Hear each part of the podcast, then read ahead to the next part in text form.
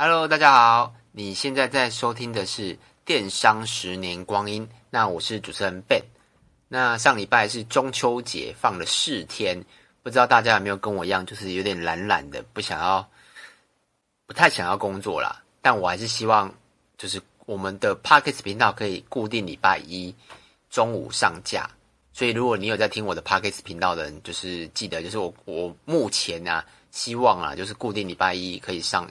一集的节目这样子，那我们今天要聊的题目是经营购物中心一定要知道的事情，然后还有做过哪些失败的事，跟哪些不建议做的事情这样子。那稍微介绍一下我们自己，我们自己我自己本身是有经营购物中心。那台湾的购物中心有大概啊，目前比较三大购物中心就是 Momo 嘛，然后雅虎跟 PC Home。那我们本身有经营 Momo 跟雅虎，那 PC Home 是没有的。为什么？因为 PC Home 它比较三 C 类，那我们一直都没有接触，所以我们也没有特别想要进去。那所以我们就一直都没有在里面这样子。那早目前有在做的就是 Momo 跟雅虎嘛。那之前有经营过 UDN 啊，或是一些好像太正点吧，Happy Go。之类的，对，但现在没有了啦。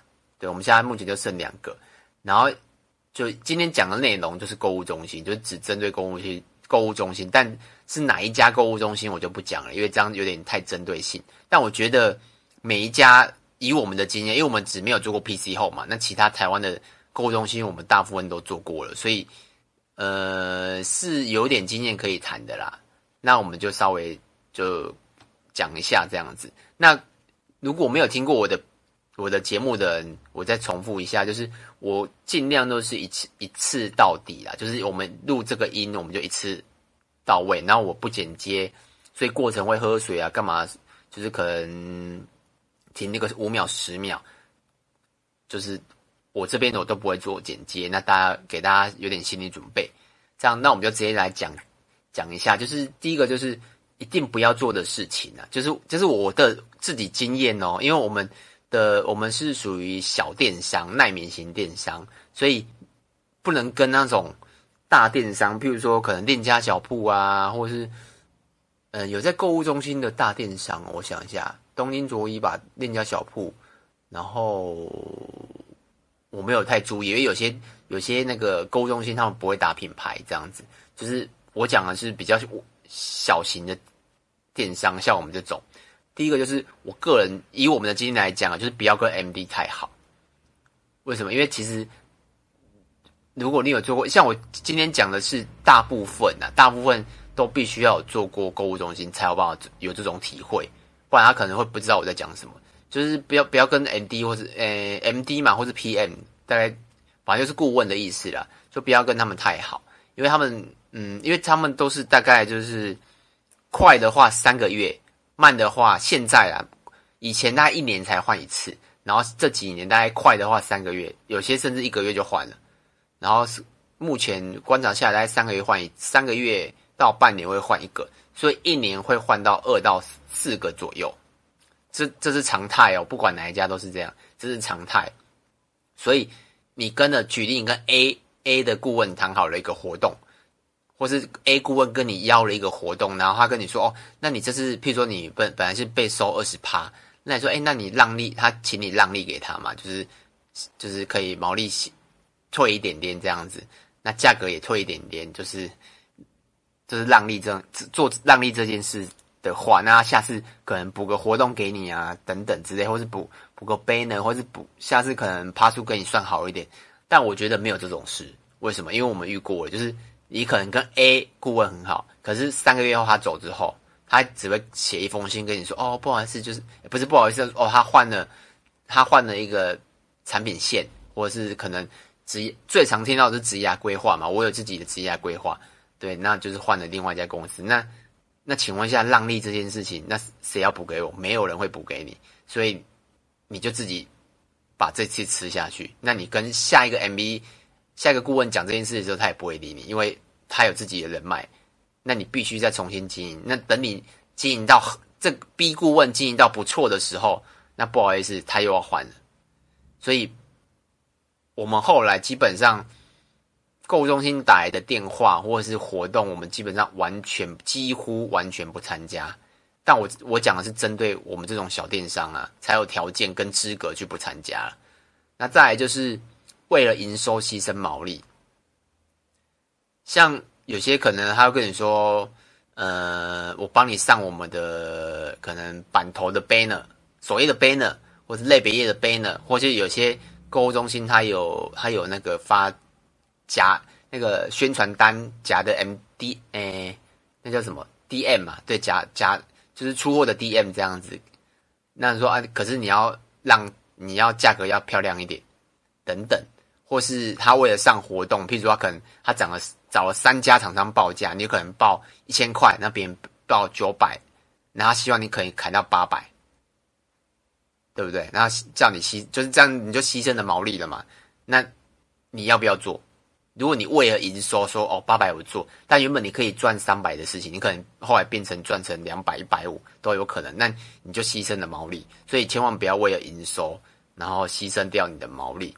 那再来就是入仓啦，那入仓也是入仓有做购物中心的人都知道，几乎购物中心都有在做入仓的服务。那入仓是什么？入仓就是像我们就是厂商出货嘛。就是你订了之后，从我们的公司出货给你。那入仓就是你入到他们的，譬如说北部好像是桃园吧，就是他入到他们的仓库，然后他们就是有他们的仓库出货给消费者。那入仓有几个问题啊？就是第一个退货问题，退货问题我下一个下一段会讲。那另外还有那个，如果比较慢跑比较慢的东西。他就可能可能呢、因为他跑得慢嘛，那有可能因为第一个会被收入仓费，那再来是如果时间久了没有跑，他就会退还给你，这也是个问题。就是但所以你要看你的东西是什么。如果像像我们是卖饰品配件的，如果是饰品是还好，可是如果像手表，我们有卖手表，像手表这种东西，你可能放个一阵子，尤其是皮革的或是电池。如果它的保存的地方是不好的地，就是很潮湿啊等等，那些比较容易受潮的材质是很容易损坏的，所以有可能寄给消费者的时候就是坏掉了，要不然就是退退仓的时候，我们收到的时候整形基本上是不能用的，所以入仓有一定的风险。那再来就是我分享一下，就是我们做过最失败的事情啊。目前呢、啊，我觉得。可以讲，就是大概几个而已啊。就是我觉得目前我们做购物中心比较失败。第一个就是刚才讲入仓，那入仓为什么要入仓？第一个一定是活动嘛，第一个是活动。那第二个是一般的销售品。那一般销售销售品比较简单，就是可能你只需要入五个或十个，那少一点三个四个。因为我很太久没入仓了啦，我现在不知道入仓的条件是什么，但我讲的是我们那时候的事情。那就是可能，譬如你入五个就好了，所以他可能退回来也是五个，或是那个损失是还好的，所以就是基本的单品入仓。可是如果你你有一百项商品，你每个都入五个的时候，这个就蛮恐怖的哦，因为它等于是压到你的库存。如果你你有你有做很多平台的话，其实你那库存可以调来调去。可是如果你入仓的话，你那个库存是没有办法调的，你的库存。然后，譬如说，好，你入了一百个商品在那边，那你一百个商品就是卡在它的仓库。这个是我觉得，如果你用那个库存转周转率的思维去想哦，想想的话，我觉得可以思考一下，入仓对一般品的话值得吗？除非它跑得很快啊。我觉得第一个跑得很快，那第一个是你觉得库存压抑对你来讲不算什么，我觉得就可以做。那再来就是再来就是入仓最大的就是活动品嘛。那为什么说我们做过最失败的事情是入仓？是因为可能我记得啦，我们曾经入过好几次仓。那我们那一档那几档做下来，营营业额哦，但我讲的都是早期的啦，很早四五年前的吧，营业额都有到四五十万，入一次仓哦都有四五十万，是很恐怖的事。但我们的客单我记得是一两千块，然后也有三四百块都有。那为什么最失败呢？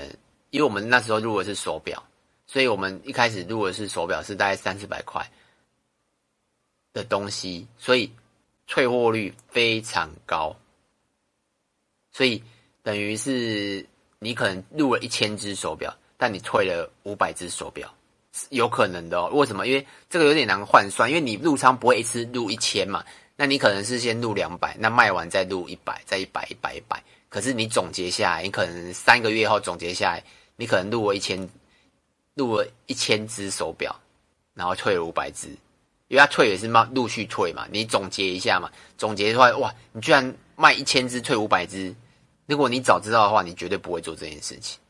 对，就是我我个人呢、我们经验就是我觉得入仓最是我做过最失败的事。但我刚刚有讲了，就是如果你是大品牌的话，你是那种可能非常知名的品牌啊，或是一些大厂的话，基本上入仓对他们来讲，可能我觉得是还好的，所以。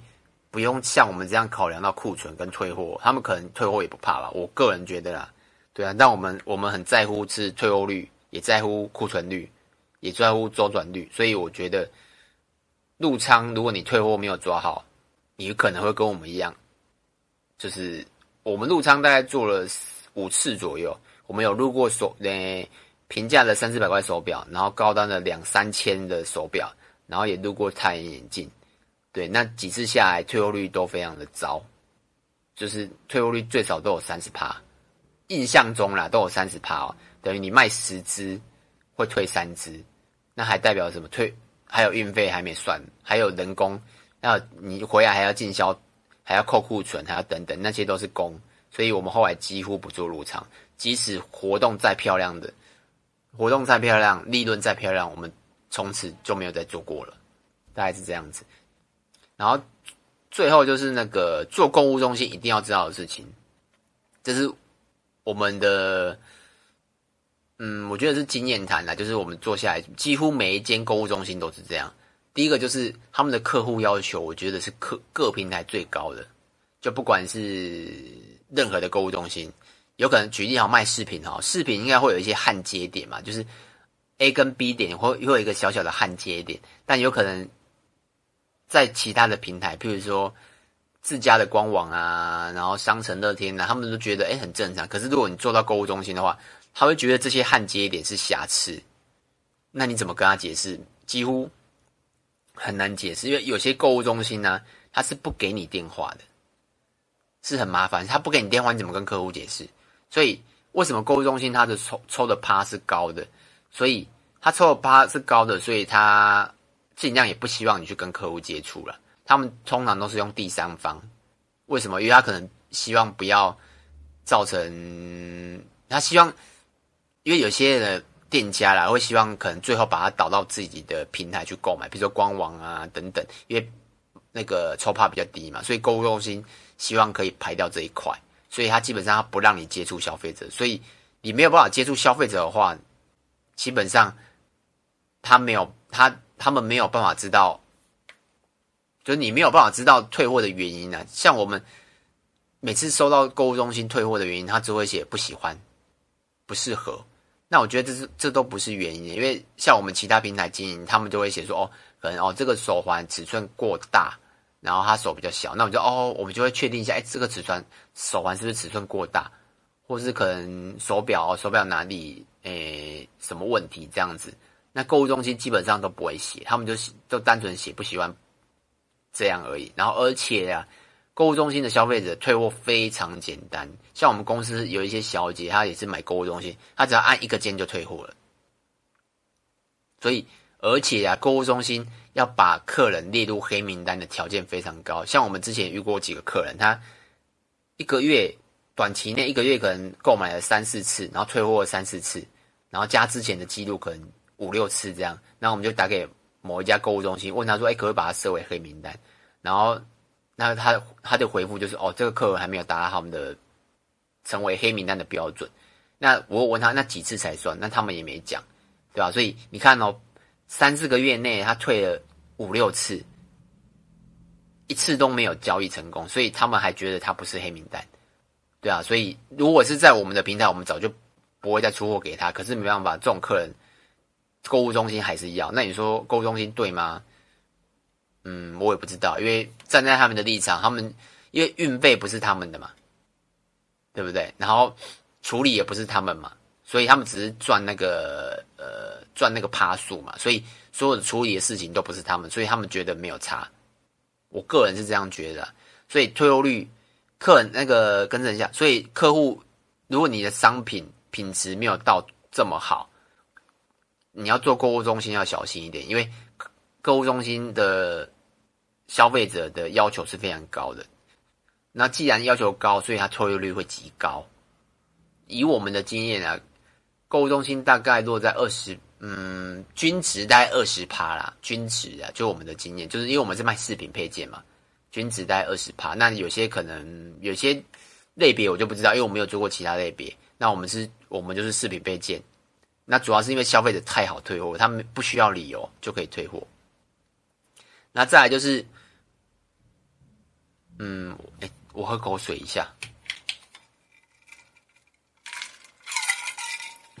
那再来就是我刚才有讲的嘛，你如果你没有牺牲你的毛利的话，你就可以不用期待可以上任何的版位。为什么？因为购物中心的顾问他全部都是以营收为导向，就是你的你的品牌好坏，你的品牌生死，你的品牌优跟劣，老实说跟他没有任何的关系。他只在乎这个东西卖多少，抽多少趴，他只在乎这个。那如果你想要上版位，那你就请牺牲毛利。那如果你不想牺牲毛利，那你就靠关系。那你靠完关系，你靠关，就我告诉，你靠关系没关系。可是当那个顾问走后，你不可能所有的顾问都有关系嘛？那那你必须要牺牲你的毛利。所以这个不是一个长久之计。我们以前也做过，就是不是说靠关系，就是。可能跟一个顾问培养到很好的关系，那他就会不断的给你一些活动啊，然后不用牺牲太多的毛利就可以上活动。但如果没有关系，你就必须要达到他的标准嘛。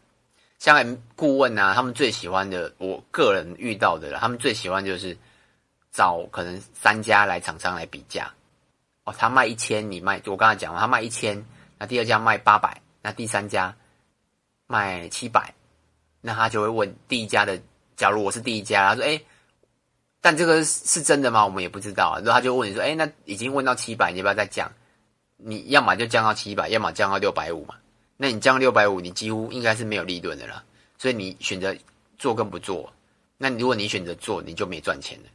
所以我们后来几乎选择什么都不要。所以我们在购物中心现在就是很简单的，我们就是单纯的上架、出货、处理客服。”所以我们任何的活动都没有参加，因为我我们不希望牺牲任何的利润，大概是这样子。那今天，哎，差不多这样。那我讲一下结论，就是如果你要做购物中心呢，我觉得你要把它转换一下心态，就是你要把它当做是一个平台就好了，你不要把所有的力气跟业绩都期待这个平台。为什么？因为我觉得所有的平台都一样啦，就是而且这个平台它的控制权不在你身上，在在那个购物中心平，而是在顾问身上。顾问只要怎么了，你的业绩就会怎么了。这个导向太恐怖了，所以我觉得不用，嗯，不用不要花太多的心思在购物中心，而是把它当做一个平台，我觉得会比较好了。然后再来就是 M 那个顾问会一直换嘛，所以。所以当然你不需要交恶，像我们也没有交恶，但我们几乎也没有，有没有几乎也没有在沟通，所以我们不交恶，就等于我把你当购物中心的顾问，每一个我我都把他当陌生人。为什么？因为我们的经验、嗯、稍微多一点，所以我们我们大概知道哦，你好一点跟坏一点其实都没有，对我们来讲没有没有任何的影响了，因为我们也不想，我们也不让利，也不上活动，那你只要帮我。帮我的商品审核过就好了。那审核不过，告诉我原因，我再修改一下，这样就好了。所以我们也没有跟他们交恶，那也没有也没有任何的打交道。我们我们目前是这么做了。那那再来就是就是我刚才讲的，没有毛利就不要做活动。这个你要你要，如果你要做购物中心的时候，你要。你要先有这个观念，这不像其他的其他的，我不知道现在购物中心可不可以买广告啦，这个我不清楚，因为其他的平台它是可以花钱买广告嘛，那购物中心我不知道。目前我不知道，因为我们那时候是我们那时候做是不能花钱买广告，它就是你推出好的商品嘛，好的价格就可以换到版位这样子。所以你做购物中心的时候，你就要有一个思维，说如果你的商品不够好，或是价格不够竞争，那你就不用想着可以做到任何的活动，换到任何的 banner 这样子。然后最后一个就是我要提醒的，就是入仓真的要注意退货的状况。一，这是真的很重要，因为因为像我们每次之前入仓，基本上啦，你你说刚才说我哦，我做了一档可能三四十万台币，但老实说根本没赚钱，几乎是零，而且有些是亏的。为什么？因为你退了三十趴、四十趴、五十趴，怎么可能还会赚钱？对不对？你即使营收再高都没有用啊，因为你退货率太高。那你说会不会是商品问题？嗯，这个我也不知道，因为其他平台卖的数量都也 OK，然后客数也 OK，可是就唯独购物中心不 OK，对吧？这个我不清楚，就是他所以入仓的时候卖太快，你要小心一点。你可以跟你的顾问讲说，哎，先不要入太多。为什么？因为就像我讲，如果你先入两百只，好，全部卖光光，然后再入两百只，全部卖光光，然后再卖再入一百只，好，全部入五百只，可是他退货了，他是照。他是一段一段退，所以可能入两百只卖光光，那那那个两百只退货的时间可能是第十四天，或是一个，或是第二十几天之后，因为它有鉴赏期嘛，对吧？所以有可能两百只会被退五十趴，有可能的哦。所以入仓真的要小心。就是如果你像我们一样，就是不是这么厉害，就是没有电商的能力，没有到这么，就是没有这么。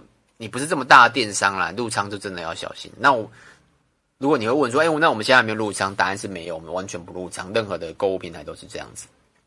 那大概今天就是这样。那有什么问题可以到 FB 或 YouTube 找我。那我的名字都是电商的十年光阴。那如果想听什么题目或是什么什么电商的疑难杂症，如果我有办法啦，我可以说的，我都会尽量说。那像很多。粉丝也会到我们的那个 Apple Podcast，就是留言给我，那跟我讲说他想听什么，那我也会根据他的留言来想看看有什么主题可以说。那如果你觉得今天的题目或是我之前的节目都还不错，那可以帮我到 Apple Podcast 帮我留个五星评分，那跟留言给我个鼓励，让我继续可以录下去这样子。那就这样子喽，拜拜。